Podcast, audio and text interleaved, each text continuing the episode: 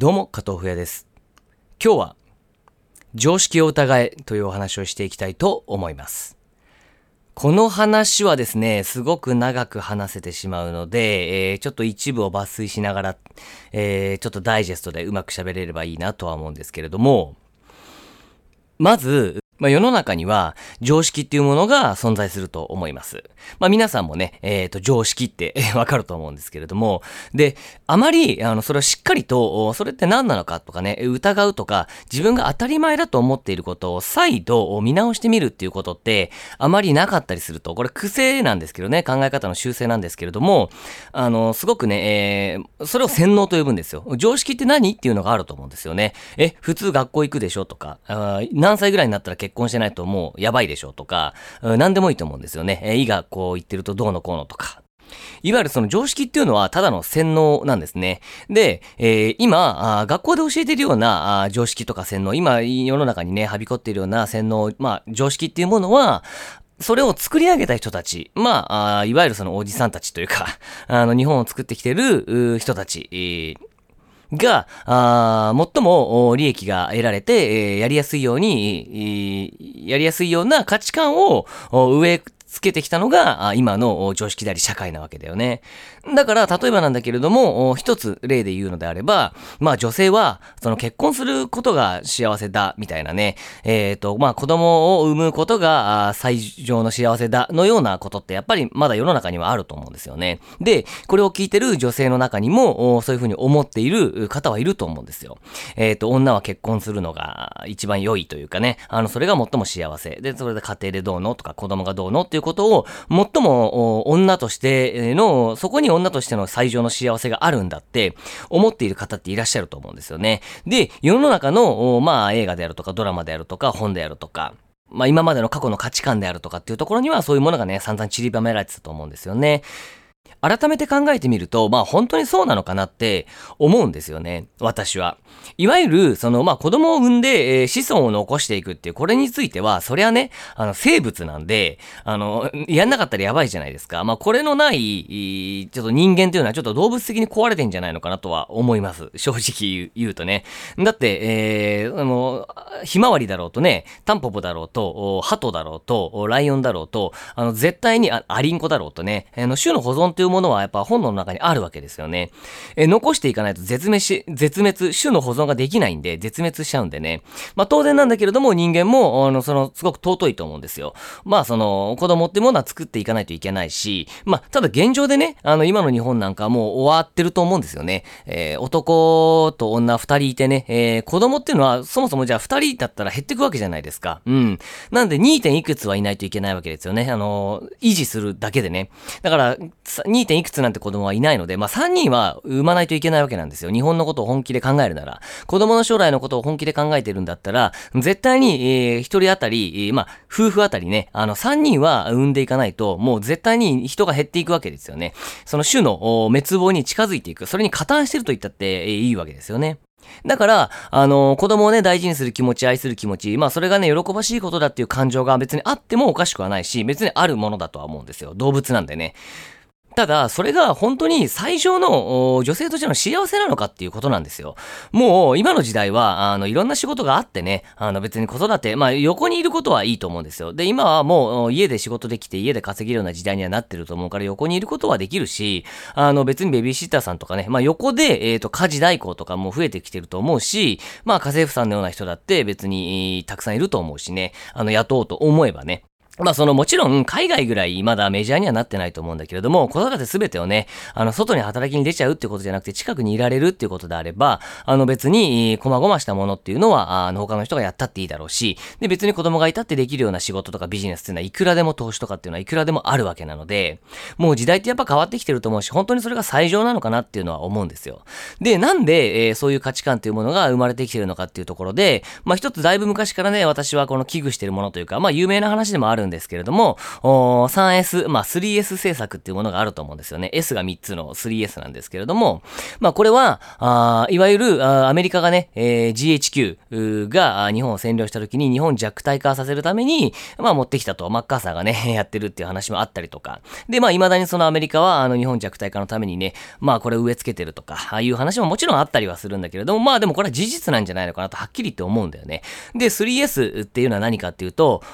スポーツ、スクリーン、セックスっていう3つなんだよね。まあスポーツっていうのはまあスポーツだよね。で、スクリーンっていうのは映画であるとかドラマであるとか、まあ娯楽であるとか。で、セックスっていうのがいわゆるその生産業。まあいわゆるあと恋愛とかね、えー、そっち系ですよね。で、まあこれは日本の、日本というかその国民を、国を先導していくときにね、えー、国の運営っていうことに関わるんですけれども、まあ、皆さんがね、あの国家を運営するっていうことについてどのぐらいね、えー、考えてみたことあるかわかんないんですけれども、まあ私はやっぱりその組織運営であるとか、国家での運営であるとか、まあいろんな洗脳であるとか、えー、間違った認識であるとか、そういったものってすごく昔からまあ興味があったので、えー、ずっといろんなね、えー、いろいろ調べたりとか勉強したりとか、まあもちろんそんな、あれですよ、あの、オカルトチックな話じゃなくて、えー、まあ事実としてね、これはね、行われてることなんですね。まあメディアっていうのはそもそもまあ支配されてるわけなので、国家の運営のためにやっぱり使われてるわけだと思うんですよ。まあそれはね、巧妙にうまくやられてるとは思うんだけれども。で、えっ、ー、と、国民が、いわゆるこれ GHQ がね、洗脳していく、占領ですね。占領するときに、やっぱりこう、日本人が、国民がね、不満が噴出しないように、暴動が起きないように、一気がね、えー、起きないようにするために、えー、はけ口として、えーはけ口っていうものを用意してあげるっていうのがやっぱりこう国家の運営のうちの一つなんですよね。その中の一つが、あスポーツですよね。まあとにかく皆さんもなんか無意識にね、スポーツすごく大好きで盛り上がるとか、国を挙げてこう盛り上がるじゃないですか。うん。まああれを見てもそうだと思うんですけれども、やっぱりスポーツっていうものは非常にストレス発散になる。見ててもそうだし、やっててもそうだし、えー、まあとにかくスポーツ産業っていうものを盛んにするというのが一つ。で、えっ、ー、と、もう一つがスクリーンですね。映画であるとかドラマであるとかっていうものも、まあ、最もね、映画館というのは最も洗脳に適してるんですよ。で、そんなことを言うと、これはなんか、陰謀論だったりね、オカルトなんじゃないかと思うと思うんですけれども、どれだけね、あの映画の配給会社たちが、映画の制作会社たちが、ハリウッドたちが、あ国民を、世界をコントロールするするために、あの映画っていうものを使って、、えー、洗脳かけてきてるのかっていうものも、知らない人にとっては何の話みたいなオカルトって思うかもしれないんですけれども、あれは国民の常識であるとか、世の中の常識であるとか、価値観、何を良くて何が悪いものなのか、誰が敵なのかっていうものを、洗脳をかけていくための、まあ、道具としても、かなり大きく使われてるわけなんですね。あの暗い中で、えー、大きな音とね、大きな光とね、で、えー、2時間も閉じ込めて、1時間半も閉じ込めて、えー、ひたすら一つのメッセージをね、叩き込むっていうのはもう本当に人が変わるんですね。で、あれによって、えー、もちろんいろんなね、えー、ものを使って国民であるとか世界を洗脳をかけていくっていうのは、あもう上等手段の一つであると。で、まあ、さらに、えー、生産業であるとか、まあ、いわゆる恋愛ですね。女の人の、まあ、女性の恋愛至上主義みたいな、結婚することが最上での幸せであり、子供を産んでいくことがみたいな、あ幸せな結婚がなんちゃらかんちゃらみたいなものっていうのもやっぱり、えー、大きくそこに影響してると思うんですよね。で、やっぱりこの 3S 制約、はるか昔からある、まあ、はるかというかね、あの、あるとは思うんですけれども、まあ、これは歴史としたね、えー、そういうものが存在するというものをまず知っといていただきたい。で、女性の恋愛市場とか、市場主義であったりとか、そういった価値観っていうのもおそらくそういったところにかなり埋め込まれてる。まあ、一言で言えば洗脳ですよね。えー、女性はこう生きるのが最も素晴らしいんだとか、これが女性の幸せなんだっていうものをもう植え付けられているだけだと思うんですよね。まあ、その洗脳をね、えー、解くっていうのはもちろんやっぱり難しいし、親もそうだしね、えー、っと、雑誌もそうだし、テレビもそうだしね、まあ、なかなかこの洗脳から抜けていくっていうのは、まあ一、一瞬ちょっとね、気づきっていうものが必要だと思うんだけれども、まあ、今日がね、その気づきの日になっていただければなとは思います。まあ、自分でね、3S 制作、まあ、3S 制作別に調べてみいてもいいと思うし、まあ、ハリウッドが何やってるのか、ディズニーが何やってるのかとかね、えー、ああの、もう本当に洗脳かけてきてるので、本当に、うん、そういったものを別にね、調べてみてもいいんじゃないのかなとは思います。で、さらに、その女性向けてのメッセージなんだけれども、まあ、本当にね、それだけが、あの、皆さんの人生の全てなのかなっていうところ。まあ、あ前の音声で、えー、もう今は女性が、はね、あの、自分で自分の人生を選んでいける時代になってきてるんだよ。まあ、自立であるとか。特に日本っていうのは女性の自立っていうものが、あの、世界の中で見てもやっぱりとても大きくね、遅れてると思うんですよね。まあそれはやっぱりね、この国を作ってった人たちっていうものが、コントロールしやすいように常識っていうものを作り上げていった。まあもちろんその世界的な企業はまあアメリカであるとかが、あ世界をコントロールするためにいろいろやってたのもあるけれども、もちろん日本は日本で日本国民を洗脳するためにいろんなことをもちろんやってるわけですよね。で、それは今なお続いてると。まあ、なのでね、あの、しっかりと今一度ちょっと自分を見つめ直してほしいし、そういう洗脳にかけられてる可能性があると。というか、かかってるので、そもそも。あの、常識っていうのは誰かに教え込まれて、えー、それを信じるようになってるのが人間なので、えー、無からね、え、価値観を手に入れたり、個性っていうものは生まれないので、基本的には。絶対に昔、あの、基本的にはもう親なんですけどね、親であるとか、え幼稚園、小、中、高、大、え二十歳で就職みたいなところでも、大体同じようなことをね、ずっと言われ続けて、それによって、オリジナルっていうものであるとか、個性と思っているものっていうのが、あの、形作られていくんですね。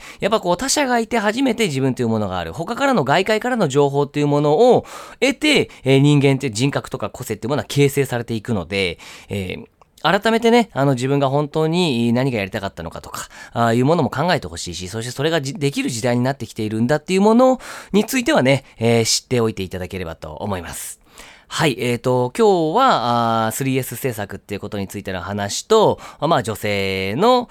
幸せっていうものについて、まあ一例としてね、挙げたんだけれども、まあ本当にそれが幸せなのっていうところ。もちろんそれは尊いし、あの、それも幸せの中の一つだとは思うんだけれども、他の選択肢っていうものを自分で、えー、手に入れてコントロールできるようになる。自分の人生をコントロールできるようになる。ね、子供との時間であるとか、将来であるとか、まあ、あとなんか最近あれですよね。ななんだっけな、旦那デスノートったかなんだかっていうね、えー、サイトがすごく流行ってたりして、そこに書かれてるようなこととか、まあ、まあ、ちょっと話で聞いただけで私は見たいとも思わないんだけれども、まあ、旦那早く死なないかなみたいなのとか、もうなるべく喋らないでくれみたいな話とか、まあなんかもう目を、目をね、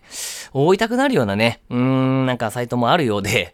うん。うん。まあちょっと、まあ、はた聞きしただけなんだけどね、話で。まあ、本当に多いんだな、という風になってます。なんか、そんな風にして死んでいく。もうお金もないし、ね、我慢だらけで、えー、私は子供育ててるんだ。あ育児、家事は、1円ももらえないんだとか、なんかそんな不満をもう言ったりとか、あの、私たちの仕事量を考えろってね、えー、言ってみたりとか。だからもうそれはでも男性が、お前らは俺のおかげで生きていけるんだ。俺が稼いでるんだ、みたいなことを男が言うから、あの女性もそういう風に反論、いや私たちだってってこうなっちゃうと思うんだよね。まあ、すごく低レベルだと思うんだよね。どっちもね。どっちも低レベルですよ。うん。そんな話、うん、なんか嫌だなと思うよね。うん、そういう時代というかね、世の中ってのはやっぱ変えていきたいし、えー、まあ新しい、もう自由に生きていくことっていうのは可能なんでね、うん、新しい生き方であるとか、お金の稼ぎ方、幸せ、まあ自己実現とか、自分の意見というものを発信していくことでね、お金っていうのがまあ稼げるようになるとか、まあすごく新しい時代に入ってきてるので、えー、そういったものを調べるようになってほしいし、えー、触れていけるように、まあ私もね、これからちょっとまた頑張っていきたいなとは思うので、はい、えー、ちょっとまあ、今回もまた、あ 女性に向けてのメッセージにはなったんだけれども、まあ、その 3S 政策っていうことに関して言えば知らないんだったらもう超やばいと思うので、えー、しっかり知っといてください。ね。なんで私はあまりスポーツにも興味がないし、それを知ってたからなのかわからないんですけれども、まあ、どうにもちょっとスポーツがそんなに好きじゃないと。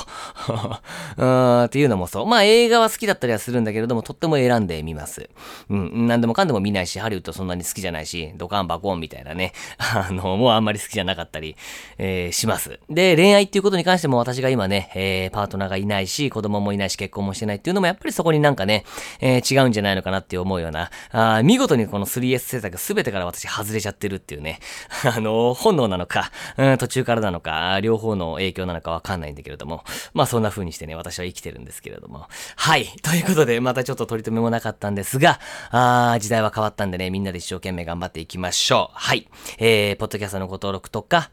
LINE アットのご登録、メッセージなども随時お待ちしております。本日も最後までご視聴いただいて誠にありがとうございました。